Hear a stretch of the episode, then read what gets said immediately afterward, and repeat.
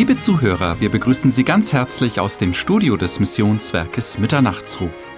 Heute spricht Norbert Lied zu Ihnen, doch vorher hören Sie die Schriftlesung, eingerahmt von zwei Gemeindeliedern. Möge Gott Sie reich segnen beim Hören dieser Sendung. Ihr Missionswerk Mitternachtsruf.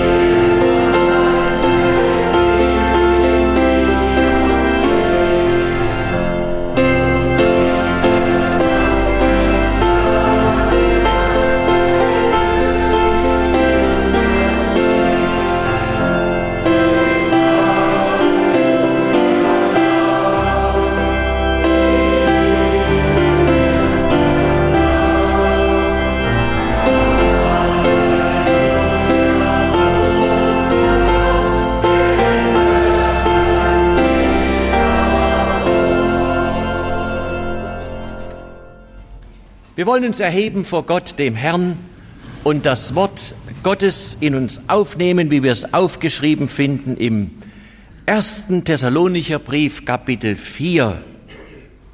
Es passt auch so recht zum Thema. Norbert Lied wird, so Gott will, sprechen über der Augenblick der Entrückung. Und das kann ja in einem Nu passieren, und das schreibt Paulus an die gläubig gewordenen Thessalonicher. Und dieses Wort hat auch seine volle Gültigkeit für uns. Wir lesen ab Vers 13 in 1. Thessalonicher 4. Wir wollen euch aber, liebe Brüder, nicht verhalten von denen, die da schlafen, auf dass ihr nicht traurig seid wie die anderen, die keine Hoffnung haben. Denn so wir glauben, dass Jesus gestorben und auferstanden ist, also wird Gott auch, die da entschlafen sind, durch Jesum mit ihm führen. Denn das sagen wir euch als ein Wort des Herrn, dass wir, die wir leben und übrig bleiben auf die Zukunft des Herrn, werden denen nicht zuvorkommen, die da schlafen. Denn er selbst, der Herr, er wird mit einem Feldgeschrei und der Stimme des Erzengels und auch mit der Posaune Gottes herniederkommen vom Himmel, und die Toten in Christo werden auferstehen zuerst. Danach wir, die wir leben und übrig bleiben, werden zugleich mit ihnen hingerückt werden in den Wolken, dem Herrn entgegen in der Luft und werden also bei dem Herrn sein alle Zeit. So tröstet euch nun mit diesen Worten untereinander.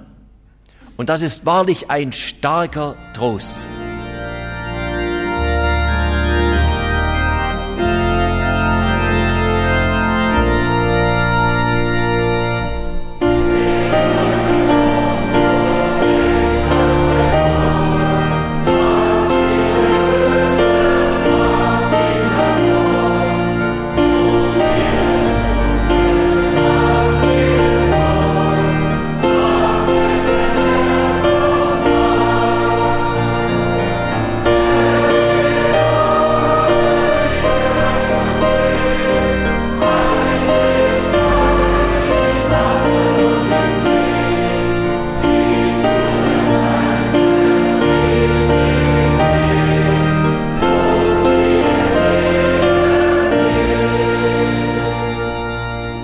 Schön, liebe Geschwister und Freunde, dass Sie gekommen sind, dass wir diese Gemeinschaft haben dürfen miteinander an diesem schönen Sonntagmorgen. Wir freuen uns alle, ne?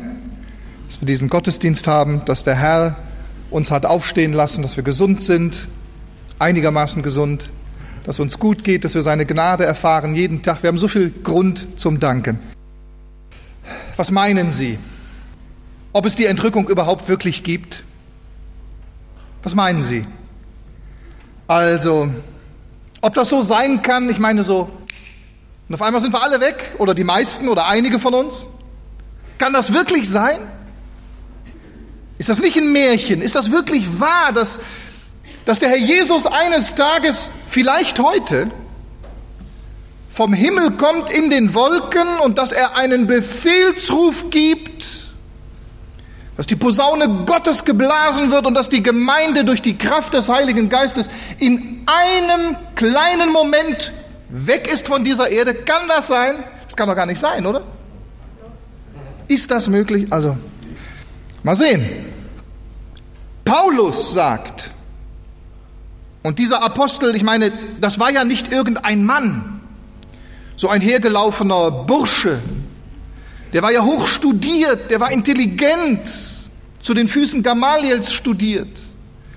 Der war sehr nüchtern, er gehört zu einem der nüchternsten Personen in der Bibel. Er konnte viele Sprachen, er kannte sich in der Philosophie aus, er war weit gereist. Er wurde von Jesus Christus selber berufen, direkt berufen, so wie auch die anderen Apostel direkt durch Jesus berufen wurde. Darum war Paulus Apostel. Und er hat auch das, was er empfing, durch direkt Berufung empfangen und direkt Offenbarung vielfach empfangen. Er hat sich zum Beispiel gar nicht erst mit den Aposteln nach seiner Bekehrung zusammengesetzt, sondern er war mit dem Herrn in tiefer Gemeinschaft. Drei, ich glaube nach drei Jahren, schreibt er, hat er das erste Mal den Petrus getroffen und das auch nur ganz kurz. Und dieser Mann sagt, über die Entrückung hier in 1. Thessalonicher 4, 13, nach einer anderen Übersetzung, da heißt es so, nun Brüder, in Vers 13, möchten wir, dass ihr die Wahrheit kennt. Kann es sein, dass Jesus wiederkommt zur Entrückung? Wir möchten, dass ihr die Wahrheit kennt. Das sagt dieser Mann, das ist wahr. Jesus kommt. Petrus, ebenfalls ein großartiger Apostel, der viel in seinem Leben durchgemacht hat, schreibt im zweiten Petrusbrief Kapitel 1 Vers 16, dass sie in ihren Aussagen über die Wiederkunft des Herrn Jesus Christus nicht klugen Fabeln gefolgt sind. Also keinen Märchen, keinen Fabeln, nicht irgendwas, was sie sich selber ausgedacht hätten oder in ihrer Fantasie sich so vorstellen könnten, sondern festem prophetischem Wort Gottes.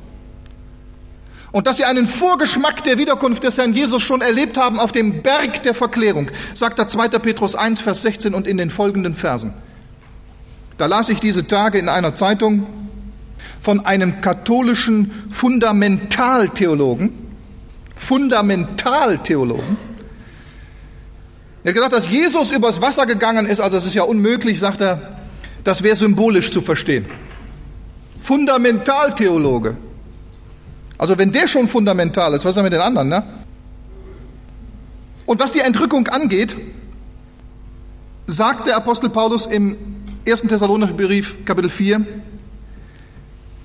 er beruft sich auf etwas ganz Konkretes, als wenn er geahnt hätte, durch den Heiligen Geist war ja inspiriert, dass in der Zukunft Menschen kommen könnten und da irgendwie Zweifel haben könnten oder in Ängste geraten könnten oder äh, eben doch das nicht so für ganz wahr halten könnten, sagt er ganz, ganz deutlich, das sagen wir euch aber als ein Wort des Herrn.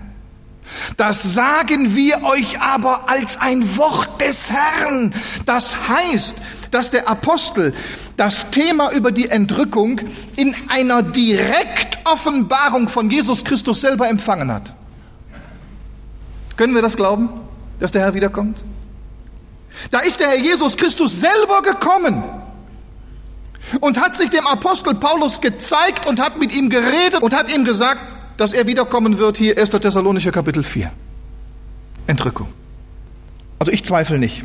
Ich zweifle nicht. Ich glaube, dass der Herr Jesus Christus wiederkommt und seine Gemeinde in den Himmel holt. Der Augenblick der Entrückung. Ich habe mir viele Gedanken darüber gemacht. Ich glaube, es gibt nichts Größeres für einen Menschen in seinem ganzen Leben von Jahrzehnten, wenn er das erfasst, was Gott in Jesus für ihn getan hat. Wenn ein Mensch das erfasst, dass Jesus gekommen ist, um Sünder selig zu machen, um Sünden zu vergeben, um Hoffnung zu vermitteln, um Sehnsucht zu stillen, dann hat der Mensch alles erfasst. Dann ist er glücklich. Dann hat er Hoffnung. Dann ist er auch nicht mehr auf der Suche. Und ich glaube, so habe ich mir überlegt, ich glaube nirgends mehr als im Moment der Entrückung sehen wir oder angesichts der Entrückung sehen wir, was Errettung bedeutet. Denn in dem Moment geht ja ein Riss durch diese Welt, wie, wie das nie zuvor sichtbar wurde. Da wird es sichtbar. Was für die einen Erfüllung ihrer Hoffnung bedeutet, ja? Wir sitzen hier mit dieser Hoffnung, dass er kommt, oh, es kann heute sein. Was für die einen die Erfüllung ihrer Hoffnung bedeutet, bedeutet im selben Augenblick für die anderen bodenlose Hoffnungslosigkeit. Ist keine Hoffnung mehr. Wir wissen, aber das steht auf einem anderen Blatt, dass auch in der großen Trübsal noch Menschen zum Glauben kommen können. Die gehören aber nicht mehr zum, zum Leib Christi, sie gehören nicht mehr zur Gemeinde. Und man sollte sich nicht darauf vertrösten, sich in der großen Trübsal zu bekehren, ist unwahrscheinlich schwer. Und diese Menschen müssen auch sterben. Die Welt als solche hat aber keine Gelegenheit mehr. Die Welt als solche stürzt in ein Fass ohne Boden. Bodenlose Hoffnungslosigkeit im Moment des Augenblicks der Entrückung. Für uns Hoffnung. Wir sehnen uns nach dem Herrn. Für die anderen, es wird so deutlich gesagt in Vers 13, wir wollen euch aber, Brüder, nicht in Unkenntnis lassen über die Entschlafenen, damit ihr nicht betrübt seid wie die übrigen, die keine Hoffnung haben, sagt Paulus. Sehen Sie, vielleicht geht es ja doch den einen oder anderen unter uns an. Ich kenne Ihren Stand nicht, ich kenne Sie nicht als Mensch, nicht als Person, ich weiß nicht, wie Sie leben. Sie sind für mich ein, ein Geheimnis, für den Herrn nicht, für mich. Aber das eine kann ich doch sagen, gegründet auf die Bibel. Wer Jesus Christus verpasst, der verpasst alles. Der verpasst sein ganzes Leben. Wer Jesus Christus verpasst, verpasst alles. Der hat nichts. Nichts. Dem sein ganzes Leben ist umsonst gelebt. Ist alles nur Vergangenheit. Der hat nichts Zukünftiges. Hoffnungslos. Ich glaube, dass der Apostel Paulus in diesem einen Satz einer ganz tiefgehenden prophetischen Wahrheit Ausdruck gibt, wenn er sagt, auf das, das sagt er der Gemeinde zu Thessalonich, auf das ihr, die ihr glaubt, die ihr alle glaubt an die Entrückung, die ihr glaubt an Jesus Christus. Das ist das Erste.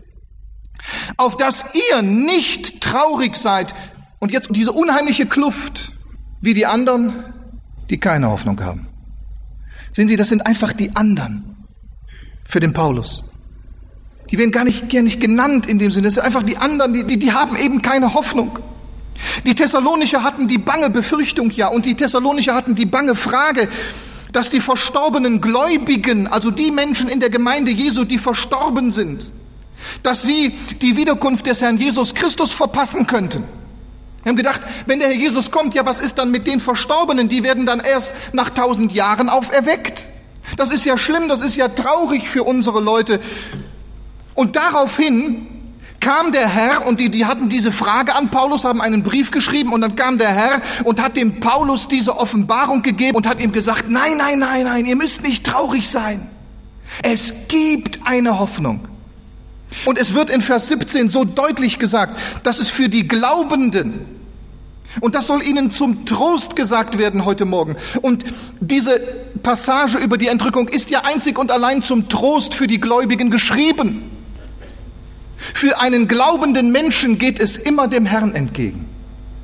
Egal in welcher Situation Sie sich auch befinden, ob Sie jetzt Trübsal haben, ob Sie noch Fragen haben, ob Sie in Ängsten stehen oder in Anfechtungen oder vielleicht sogar in Versuchungen, es wird für Sie immer dem Herrn entgegengehen. Und es gibt doch keine größere Hoffnung für einen Menschen, als das zu wissen, was auch geschieht, es geht dem Herrn entgegen und das große Ziel und das Ende aller Mühe und alles Hoffens und alles Glaubens ist einmal bei dem Herrn zu sein, alle Zeit. So schließt ja diese Passage. Und wir werden bei dem Herrn sein, alle Zeit. Von Ewigkeit zu Ewigkeit Trost und Glückseligkeit durch das, was Jesus am Kreuz vollbracht hat. Aber nun wird deutlich, und das kristallisiert sich hier prophetisch heraus, nicht die Verstorbenen in Christo verpassen etwas. Nicht diejenigen, die geglaubt haben und in Christus entschlafen sind, verpassen etwas. Aber, aber diese Welt, die nicht glauben will, die ihre Philosophien hat und ihre Einstellungen und ihren Humanismus, aber die von Jesus Christus als einzigen Erlöser nichts wissen will. Diese Menschen verpassen die Wiederkunft des Herrn Jesus in den Wolken. Die verpassen die erste Auferstehung. Die werden nicht dabei sein. Wie die anderen, die keine Hoffnung haben. Können wir uns vorstellen, liebe Freunde, brennt das in unserem Herzen? Was denen bleibt, die die Wiederkunft Jesu verpassen. Nicht die verstorbenen Christen müssen hoffnungslos sein, sondern die anderen die haben keine Hoffnung. Und das sagt die Bibel, nicht Norbert Lied. Das hat der Herr Jesus Christus in einer Direktoffenbarung dem Apostel Paulus gesagt. Jesus, der alles für eine Welt gegeben hat, der seinen letzten Bluttropfen für diese Welt gegeben hat. Keiner steht über seine Autorität, keiner steht über seine Liebe. Und er hat es dem Paulus und dadurch uns geoffenbart, dass die anderen keine Hoffnung haben, die nicht in ihm sind. Ich wiederhole das lediglich. Ich lese das nur vor, was in der Bibel steht. Und das, liebe Freunde, ist eine so tiefe prophetische Wahrheit, die im Moment der Wiederkunft des Herrn Jesus Christus zur Entrückung, also im Augenblick der Entrückung, in aller Härte Wirklichkeit wird. Denn was für die bluterkaufte Gemeinde Erlösung bedeutet, bedeutet im selben Moment für diese Welt, die zurückbleibt, Gericht. Sehen Sie den Unterschied, diese Kluft? Für uns bedeutet es Erlösung vom Leib, wir sind bei dem Herrn, für diese Welt im selben Augenblick Gericht. Durch denselben Herrn. Wahrscheinlich nirgends mehr als im Moment der Entrückung tritt diese ganze Hoffnungslosigkeit der Welt zutage, dass dem, der Jesus nicht hat, nichts bleibt. Nichts. Und darum können wir immer nur beten. Wir können nur Tag und Nacht, möchte ich sagen, beten, Herr. Vater, zieh doch noch Menschen zu Jesus. Schenke doch, dass sie das Werk, dein Werk am Kreuz erkennen, dass sie sich entscheiden, dass sie, dass sie ihre Knie beugen. Das ist so etwas Wunderbares. Ich habe kürzlich jetzt noch einen, einen Mann getroffen, der den Herrn Jesus in sein Leben aufgenommen hat. Als wir zusammen beteten, er, er, er hat mir bekannt, er hat gesagt, du Norbert, ich konnte meine Hände beim Gebeten fast nicht zusammenbringen. Das war wie eine andere Kraft in mir. Ich wollte, ich, es ging nicht und wir haben doch gebetet und der hat geholfen und, und jetzt habe ich ihn ein paar Wochen später wieder getroffen. Sie kennen den Mann nicht mehr wieder. Das ist ein Eiferer schon für die Sache Jesus. Wunderbar. Und fröhlich und glücklich und kümmert sich um seine Familie. Es ist eine Wonne, das zu sehen. Oh, dass das noch mehr Menschen erkennen würden. Hoffnungslos ich meine, wie das geht, das wissen wir, das haben wir schon oft gesagt und behandelt. Der Herr wird den Befehlsruf geben in einem Moment, es könnte heute sein. Der Erzengel Michael wird dann seine Stimme erheben, weil er weiß, er tritt jetzt für Israel ein. Er ist der Engel für Israel. Die Posaune Gottes wird ertönen. Jesus wird in den Wolken seine Gemeinde abholen. Die Toten in Christo werden zuerst auferstehen.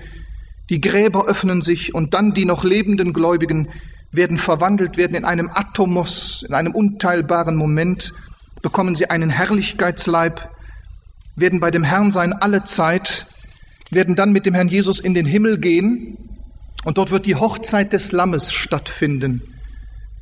Aber in demselben Moment, in demselben Moment, im Augenblick der Entrückung stürzt diese Welt in ein Fass ohne Boden, in eine traurige, alles betrübende Hoffnungslosigkeit, nämlich in die große Trübsal. Dort wird sie keinen Halt mehr haben. Das ist wahr. Wenn es nicht wahr wäre, verstehen Sie, das ist für uns immer wieder so ein Ringen und so ein Kämpfen, auch, auch im Gebet und in der Vorbereitung. Am liebsten würde man sowas alles gar nicht sagen müssen. Ja, man wird so schnell verschrien als apokalyptisch und alles so negativ, aber es ist wahr. Es ist einfach wahr. Die ganze Offenbarung, das letzte Buch der Bibel, ist einfach wahr. Das Ereignis, das also für die Gemeinde Trost bedeutet, ja, womit sie sich trösten soll, und das tun wir. Worauf sie in erster Liebe hinlebt und Sehnsucht hat, die Krone der Gerechtigkeit für die, die seine Erscheinung lieben. Dasselbe Ereignis bedeutet für eine Welt ohne Gott Trostlosigkeit, Betrübnis und Hoffnungslosigkeit. In einem einzigen Vers steckt eine Kluft zwischen Glauben und Unglauben, zwischen Gemeinde und Welt, zwischen Hoffnung haben und hoffnungslos sein, wie sie größer nicht sein könnte. Die Menge Bibel sagt zu diesem Vers 13, damit ihr nicht betrübt zu sein braucht wie die anderen, die keine Hoffnung haben.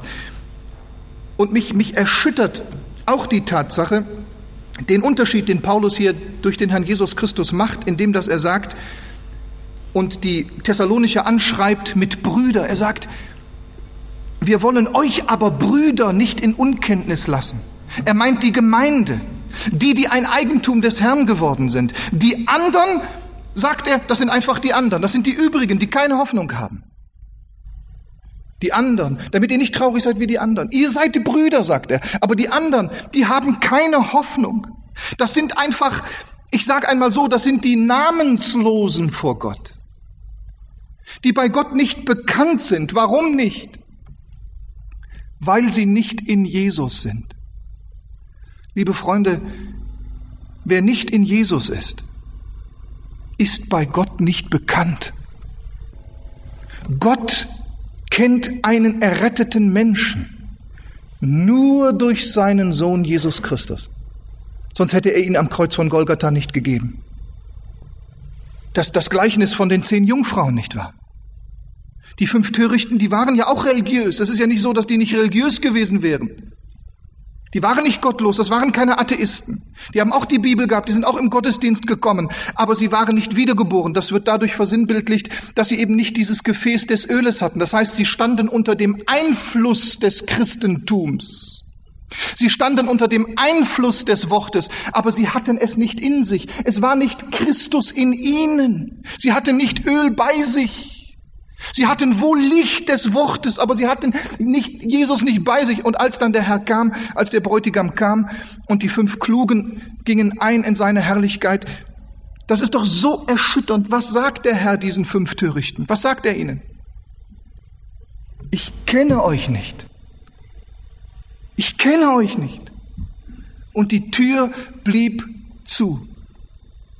Verstehen wir in diesem Licht, die Bedeutung der Erlösung in Jesus Christus? Wiederum eine andere Übersetzung sagt, andernfalls könntet ihr traurig werden wie die anderen Menschen, die nichts haben, worauf sie hoffen. Ach, dass du Jesus lieben würdest, dass du erkennen würdest, wer Jesus ist, was er für dich getan hat, dass in einer Sekunde eine ganze Ewigkeit für dich aufschließen kann, wenn du an ihn glaubst. Und dieses Wort hat eine unheimliche prophetische Kraft. Und was bleibt dieser Welt, wenn sie Christus nicht hat? Hoffnungslosigkeit. Und der Herr hat es dem Propheten Habakkuk schon einmal prophetisch offenbart. Ich lese Ihnen aus Habakkuk, Kapitel 2. Da heißt es, denn das Gesicht gilt erst für die festgesetzte Zeit, wenn der Herr den Befehlsruf gibt. Und es strebt auf das Ende hin und lügt nicht. Auch hier haben wir es wieder. Lügt nicht. Wenn es sich verzögert, warte darauf.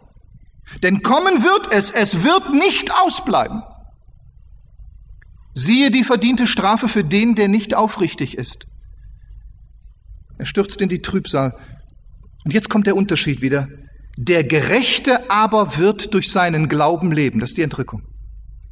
Der Gerechte aber, der an Jesus glaubt, der ihn hat, der wird durch seinen Glauben leben.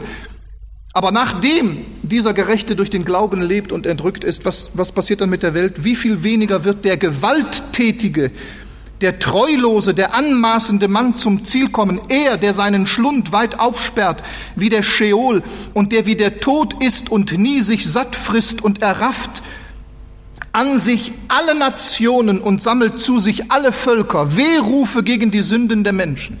Wer ist das? Wer kommt nach der Entrückung, wenn der Gerechte durch seinen Glauben lebt? Dann kommt ein anderer Christus, der die Nationen sammeln wird, wie, in einen Schlund. Es ist der Antichrist. Und dann heißt es in Vers 13 von Habakkuk 2, siehe, kommt das nicht vom Herrn der Heerscharen, dass dann Völker fürs Feuer sich abmühen und Völkerscharen für nichts sich plagen? Kommt das nicht vom Herrn, dass Völker sich abmühen fürs Feuer? fürs Nicht sich plagen. Also auch hier sehen wir wieder, was, was die Bibel sagt über den, ich wiederhole, ich, wir dürfen nicht aufhören von Jesus zu reden, der Jesus nicht hat. Hoffnungslos. Die Geschichte wiederholt sich. Vielleicht ein Bild für diese Hoffnungslosigkeit bezüglich des Zweiten Weltkriegs. Die Völker arbeiten fürs Feuer. Es heißt, dass in den Jahren bevor der Zweite Weltkrieg begann, Roosevelt lud Hitler gemeinsam mit zehn europäischen Regierungschefs ein. Es waren zwölf Leute. Steht auch in der Offenbarung so über die Zukunft, ja?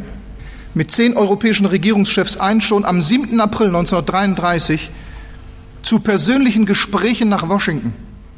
Seine Idee war, die Weltkrise durch Abrüstung und wirtschaftliche Zusammenarbeit zu überstehen. Und was ist daraus geworden? Das wissen wir ja. Fürs Feuer. Alles fürs Feuer. Was ist mit den Gipfeltreffen heute? Und die Offenbarung spricht davon, dass Völker sich abmühen, dass die Völker, die eben mit Gott nichts zu tun haben wollen, sie werden ein Wirtschaftsimperium aufbauen, das hat die Welt noch nicht gesehen. Das wird aber in einer Stunde verbrannt werden, sagt die Bibel. Darum werden ihre Plagen an einem Tag kommen, Tod, Trauer und Hunger. Und mit Feuer wird sie verbrannt werden, denn stark ist der Herr, Gott, der sie gerichtet hat. Also das, was unsere Welt heute aufbaut, für ihre Zukunft. Aber sie wollen ja eine Zukunft ohne Gott, ohne Jesus. Es gibt keine Zukunft ohne Jesus. Es gibt kein Reich in dieser Welt ohne Jesus. Ist immer fürs Feuer.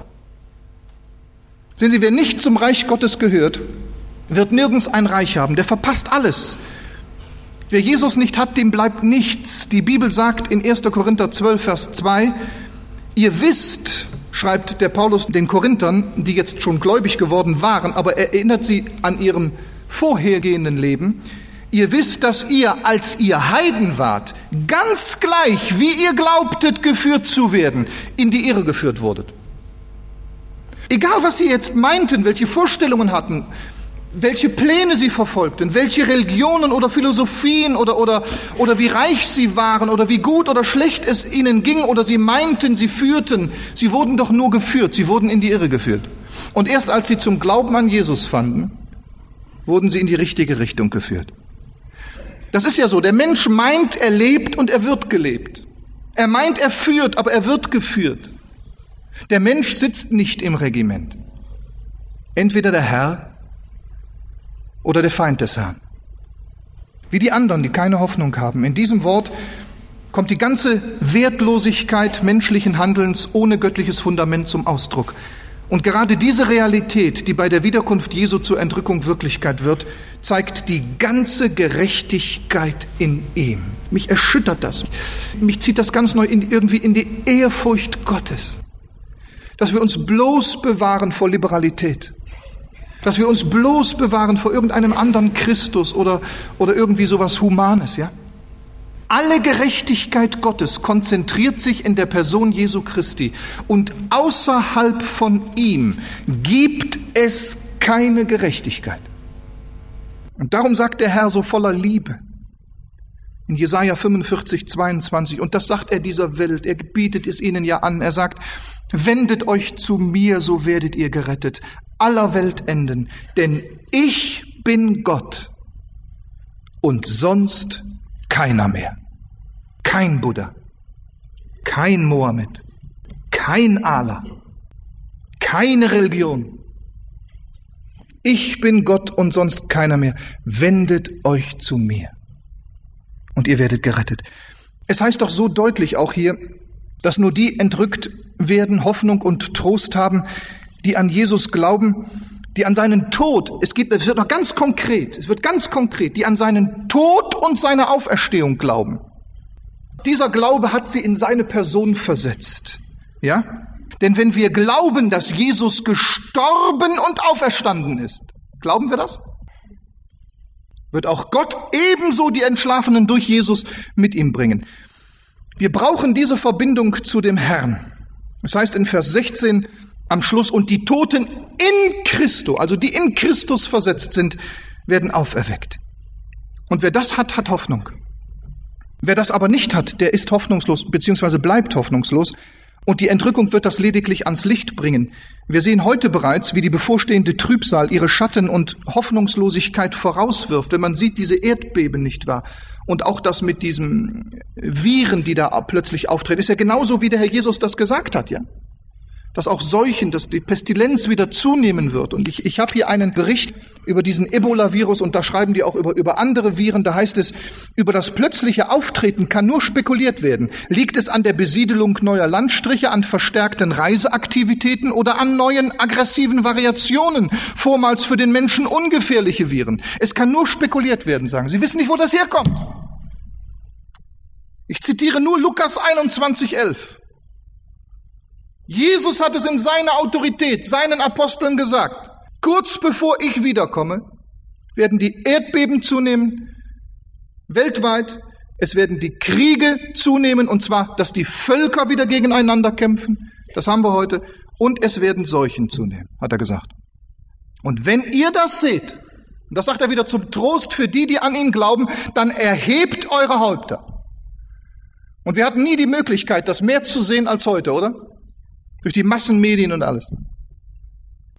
Was wird diese Hoffnungslosigkeit im Moment der Entrückung bewirken? Was meinen Sie? Was passiert dann mit dieser Welt?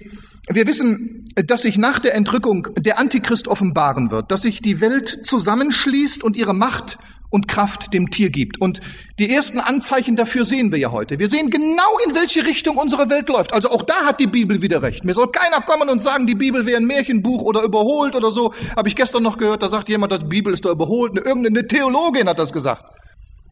Bibel wäre überholt. Da wird es den Menschen schon tausend Jahre nicht mehr geben. Da ist die Bibel immer noch aktuell. Ist genau das, was die Bibel sagt, das passiert. Und wir sehen doch heute auch diese Richtung in unserer Welt, die angesteuert wird, nicht wahr? Es wird eine Weltzusammenarbeit, eine Welteinheit angesteuert. Oh, ich, ich habe da ja hier einen Bericht jetzt, ja? Birkenstock, haben Sie gehört, ja? Die Festung der Macht. Zum Geheimtreffen auf dem Birkenstock versammeln sich dieses Wochenende die Weltbesten aus Politik, Militär und Wirtschaft. Seit drei Tagen wird das Aussichtsplateau hoch über dem Vierwaldstätter See rigoros abgeriegelt zum Schutz von 130 Wichtigen aus Politik, Militär, Wirtschaft, die im Luxus der Abgeschiedenheit bis heute Abend Probleme der Friedenssicherung und so weiter und so fort äh, diskutieren und, und entscheiden da und so. Doch wenn derart viele klingende Namen zusammentreffen, Kissinger und äh, ich glaube Rockefeller oder was sie schreiben und alles, die so viel militärische und wirtschaftliche Macht vertreten, dann sind Spekulationen erlaubt. Es gebe bereits einen Fahrplan für die Übernahme der Weltregierung. Und ich meine, dass diese 130 Leute da nicht zum Kaffeekränzchen zusammengekommen sind und sich so beschützen lassen, ja, durch die Polizei, das können wir uns ja wohl gut vorstellen, nicht? Da habe ich dann noch einen anderen Zeitungsbericht hier. Da ist es dann auch darüber, dem Zeitpunkt ihrer Zielvorstellung Weltregierung im Jahre 2002.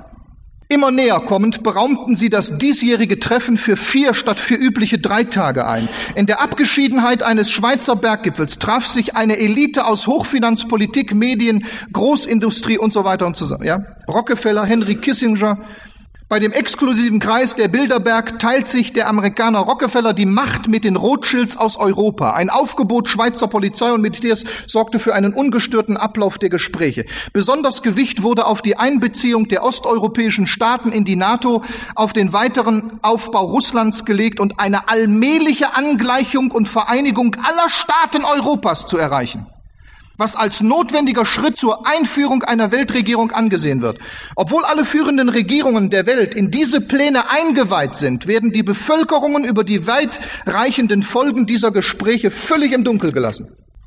Zeitungen waren ja voll davon, nicht? Ja. Diese Bilderberg-Konferenz. Also wir sehen heute schon, es geht in diese Richtung. Was bewirkt die Vereinigung der Welt unter dem Antichristen? Die sind jetzt in der Vorbereitung. Ich sag mal, die Infrastruktur wird gelegt, das Bestreben geht dahin. Aber wie kommt es letztendlich dazu? Welch außergewöhnliche Ereignis wird die Welt dazu bringen, den Antichristen mit offenen Armen zu empfangen und sogar noch anzubeten? Es muss ein Ereignis sein, das alle Menschen der ganzen Welt erfasst und kein Land auslässt. Es muss ein Ereignis sein, das alle Religionen, Moslems, Juden, Hindus, Kommunisten dazu bringt, sich zu vereinigen. Ich glaube nicht, dass es ein Krieg sein wird oder eine Wirtschaftskrise. Nach der Offenbarung zu urteilen, geht es in der Wirtschaft ja zuerst mal sogar noch bergauf. Es wird das dramatischste Ereignis aller Zeiten sein. Ich glaube, die Entrückung. Die Entrückung wird das bewirken. Stellen wir uns einmal vor, was die Entrückung an Chaos bewirken wird. Das aufhaltende Element des Bösen ist ja weg. Die Gemeinde ist weg. Das Licht ist weg. Wo Licht ausgeht, wenn wir jetzt hier das Licht ausmachen würden, wäre die Finsternis da. Ja? Wenn das Salz weg ist, kommt die Fäulnis. Die Gemeinde wird entrückt durch den Herrn Jesus Christus und seine Gnade. Jetzt müssen neue Lebensbedingungen geschaffen werden. Die, diese Welt steht in einem Chaos. Millionen zurückgebliebener Menschen, stellen wir uns das mal praktisch vor, denen fast der Verstand geraubt ist, müssten beruhigt werden. Es wird kaum eine Stadt geben, kaum ein Dorf, kaum eine Familie, wo nicht Menschen, gläubige Menschen plötzlich nicht mehr da sind. Denken wir an das Chaos auf den Straßen oder im Luftverkehr, Krankenhäusern, Kommunikationszentren, im öffentlichen Wesen, Dienstleistungsbetrieben oder Schlüsselpersonen in der Politik. Ein kaum erklärendes Ereignis hat die Welt heimgesucht. Schock, Bestürzung, Angst. Die Fragen an Verwaltungsebenen und an die Medien sowie Politik und Militär, die werden in eine Flut hereinbrechen. Die Panik wird grenzenlos sein. Man wird Krisenzentren errichten müssen. Man wird kaum in der Lage sein, Erklärungen zu geben. Es wird vielleicht sogar der Notstand ausgerufen. Und aus diesem Chaos heraus wird plötzlich ein Mann auftreten. Mit der Macht Satans ausgerüstet, er wird Zeichen und Wunder tun und im genau richtigen Moment. Er wird eine Erklärung abgeben, welche der Welt einleuchtet, und er wird einen vielversprechenden Plan der Zukunft hinlegen. Perfekt. Für das, was jetzt zu tun ist. Und die Welt braucht einen neuen Christus in dem Moment. Die Welt kann ohne Christus nicht leben. Jetzt, wenn Christus weg ist, durch den Heiligen Geist ist die Gemeinde entrückt, der Leib Christi, braucht die Welt einen neuen Christus und sie wird ihn kriegen. Den Antichristus. Den anstelle von Christus. Und weil der Heilige Geist dann fehlt, wird die Menschheit auf ihn hereinfallen. Und es wird dann wahr, liebe Freunde, was die Bibel so ernst verkündigt in 2. Thessalonicher 2, und dann wird der Gesetzlose geoffenbart werden, ihn, dessen Ankunft gemäß der Wirksamkeit des Satans erfolgt, mit jeder Machttat, mit Zeichen und Wundern der Lüge und mit jedem Betrug der Ungerechtigkeit für die, welche verloren gehen, dafür, dass sie die Liebe der Wahrheit zu ihrer Errettung nicht angenommen haben. Und deshalb sendet ihnen Gott eine wirksame Kraft des Irrwarns, dass sie der Lüge glauben, damit alle gerichtet werden, die der Wahrheit nicht geglaubt, sondern Wohlgefallen gefunden haben an der Ungerechtigkeit. Wir leben heute in einer Zeit, in der so viel Gräuel geschehen. Ich hörte auf einer Kassette, da sagte jemand, wenn Gott unsere Zeit nicht richten würde, dann müsste er sich bei den Menschen von Sodom und Gomorra entschuldigen. Verstehen Sie das? Da ist zum Beispiel, das ist heute möglich hier. Religiöse Perversion. Ein Mann, nackt wie Gott ihn schuf, geht einem natürlichen Bedürfnis nach. Er uriniert, allerdings vor dem Kreuz des Herrn und auf dem Boden der Heidelberger Peterskirche. Diese Kernszene des Stückes Gottesvergiftung nach dem Buch von Tillmann Moser und gespielt vom Theater der praktisch-theologischen Seminars der Universität Heidelberg verursachte schon vor der Premiere Aufregung. Die Geistlichen wollen die erste Aufführung abwarten und dann entscheiden, was passiert. Sehen Sie, und sie haben keine Hoffnung. Unsere Welt muss gerichtet werden. Sie muss gerichtet werden. Und die Entrückung steht vor der Türe. Die Bibel sagt in 1. Thessalonicher 4, dass nur diejenigen entrückt werden, die an Jesus glauben, an seinen Tod, an seine Auferstehung, die in Christus gewesen sind. Und hier ist in unserer Gesellschaft ein Bewusstsein abhanden gekommen. In unseren Kirchen ist ein Bewusstsein abhanden gekommen, das fatale Folgen haben kann, nämlich das Bewusstsein der Sünde. Das Bewusstsein der Sünde und wie notwendig eine Bekehrung ist. Der Mensch weiß gar nicht mehr, wie notwendig eine Bekehrung ist. Wissen wir überhaupt, was es bedeutet, an Jesus zu glauben und in Christus zu sein? Haben wir überhaupt eine Ahnung von dem, was die Vergebung und Errettung in Jesus bedeutet? Ich denke, wenn wir wissen wollen, was Vergebung bedeutet, was Gott da getan hat in Jesus, wenn wir das wissen wollen, was das bedeutet, dann müssen wir wissen, wie schwerwiegend die Sünde ist. Nur wenn ich mich in meiner Sünde erkenne, zu was ich fähig bin, dann sehe ich die Gnade. Was Gott tut in der Vergebung. Es heißt im Kontext von 1. Korinther 6,14, wir wollen jetzt mal sehen, wie schwer die Sünde ist. Gott hat den Herrn erweckt und er wird auch uns durch seine Macht auferwecken, sagt Paulus. Also ist die Entrückung die erste Auferstehung. Und diesbezüglich steht in demselben Kapitel geschrieben. Und sehen Sie, das ist jetzt ganz egal, was wir davon halten. Das, das, das ist zweitrangig. Dann Leute aufstehen und empört sind oder dazwischenrufen oder rausgehen oder was. Das ist, das ist alles, das ist, das ist zweitrangig. Sünde muss man sehen, wie Gott sie sieht. Wir werden nicht nach unseren humanistischen Vorstellungen gerichtet. Gott wird uns richten, nach seinem Wort. Und sehen Sie, was er sagt. Ich lese das nach der jüdischen Übersetzung Stern, 1. Korinther 6, 9 bis 11. Wisst ihr nicht, dass ungerechte Menschen keinen Teil haben am Reich Gottes? Täuscht euch nicht. Menschen, die vor der Ehe Geschlechtsverkehr haben, die Götzen anbeten, die nach der Ehe mit einem anderen als ihrem eigenen Ehepartner Geschlechtsverkehr haben, die aktiv oder passiv an homosexuellen Handlungen teilnehmen, die stehlen, die habgierig sind, die sich betrinken, die anderen Menschen mit Schmähreden angreifen, die rauben, keiner von ihnen wird am Reich Gottes teilhaben. Und jetzt in diesem Licht, da sind wir ja alle schockiert, ja? Können wir alle einpacken, naturgemäß, oder? Uns alle verstecken. Aber in diesem Licht, einige von euch pflegten diese Dinge zu tun, doch ihr habt euch gereinigt. Ihr seid ausgesondert für Gott. Ihr seid für gerecht erklärt worden durch die Macht des Herrn Jesus, des Messias und des Geistes unseres Gottes. Ist das nicht wunderbar? Vergebung. Vergebung. Vergebung. Erkennen wir in diesem Licht, was Vergebung, Glaube an Jesus, in ihm sein bedeutet, was es bedeutet, freigesprochen zu sein von der Schuld. Ach, dass doch heute Morgen jemand hier wäre, der sich in diesem Licht des Wortes Gottes sieht. Glauben Sie, wir möchten so gerne lieben und noch mehr lieben und noch viel mehr lieben. Das ist mir in den letzten Wochen so ein großes Anliegen. Keiner hat mehr geliebt als Jesus, aber er ist einfach die einzige Gerechtigkeit. Wir kommen an ihm nicht vorbei. Und alles steht dem offen, der zu ihm kommt. Und zwangsläufig bleibt dem Menschen nichts, der ihn nicht hat. Und dass die Entrückung nah ist, und damit schließe ich, das ist nur noch ein kleiner Bericht. Da sehen Sie, wo wir heute stehen. UFO-Station mit Diplomatenstatus wird gefordert meine, das kann ja auch sein. Ja, wenn die Gemeinde entrückt ist, dann sagen die, ja, da sind UFOs gekommen, die haben die weggeholt oder was. Um Außerirdische mit gebührenden Ehren empfangen zu können, wollen UFO-Anhänger ein Botschaftsgebäude bauen. Besonderen Weg legen sie auf internationale Anerkennung, diplomatischen Status der Botschaft. Geld ist bereits gesammelt, und zwar sechs Millionen Dollar. Wahrscheinlich soll das in Basel da, sind da Dinge, ja. Konstruktiv zeigte sich Bundesrat Stich der in seiner Antwort praxisbezogene Fragen stellt. Wie kann die diplomatische Post befördert werden?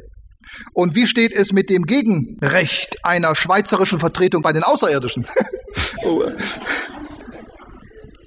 Die Bewegung stammt aus Frankreich, besteht aus Deutschen und Schweizers. Deutschen und Schweizer kommt aber aus Frankreich, hat sich in den letzten zwei Jahrzehnten zu einer Art Ersatzreligion ausgewachsen. Der Gründer hat ein Buch geschrieben, das Buch, das die Wahrheit sagt. Im Alten Testament fanden die UFO-Anhänger den Namen der außerirdischen Elohim.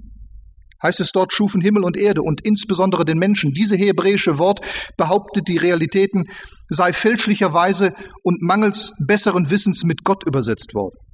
Obwohl es in der Mehrzahl steht. Und da geht's und so weiter und so fort.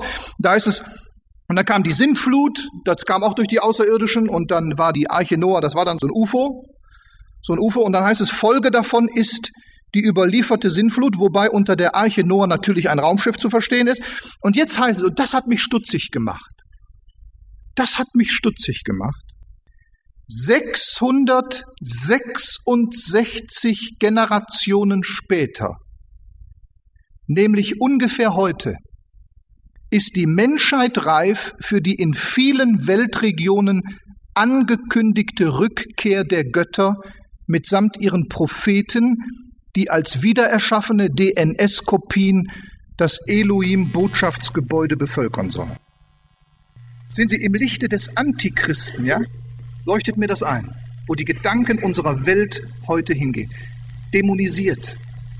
666 Generationen später ungefähr unsere Zeit heute.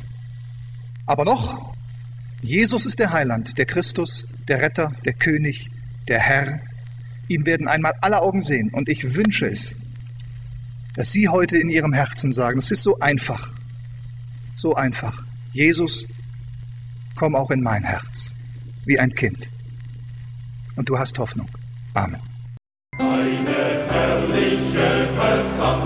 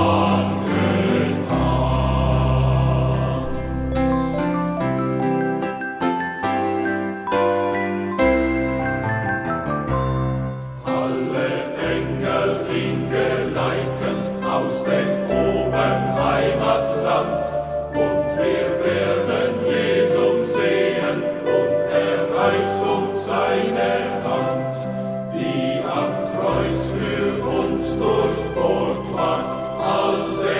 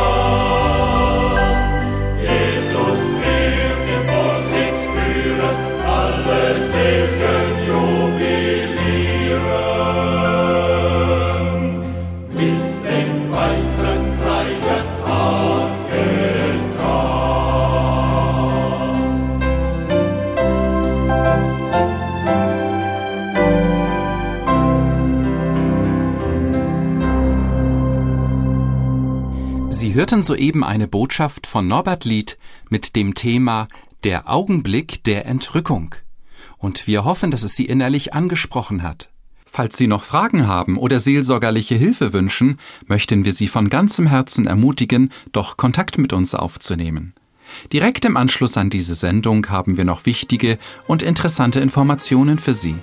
Betreffend Verlagsinfos, Veranstaltungen des Missionswerkes Mitternachtsruf, vielleicht ganz in Ihrer Nähe, Kontakt- bzw. Bestellmöglichkeiten und anderes mehr. Deshalb bleiben Sie dran.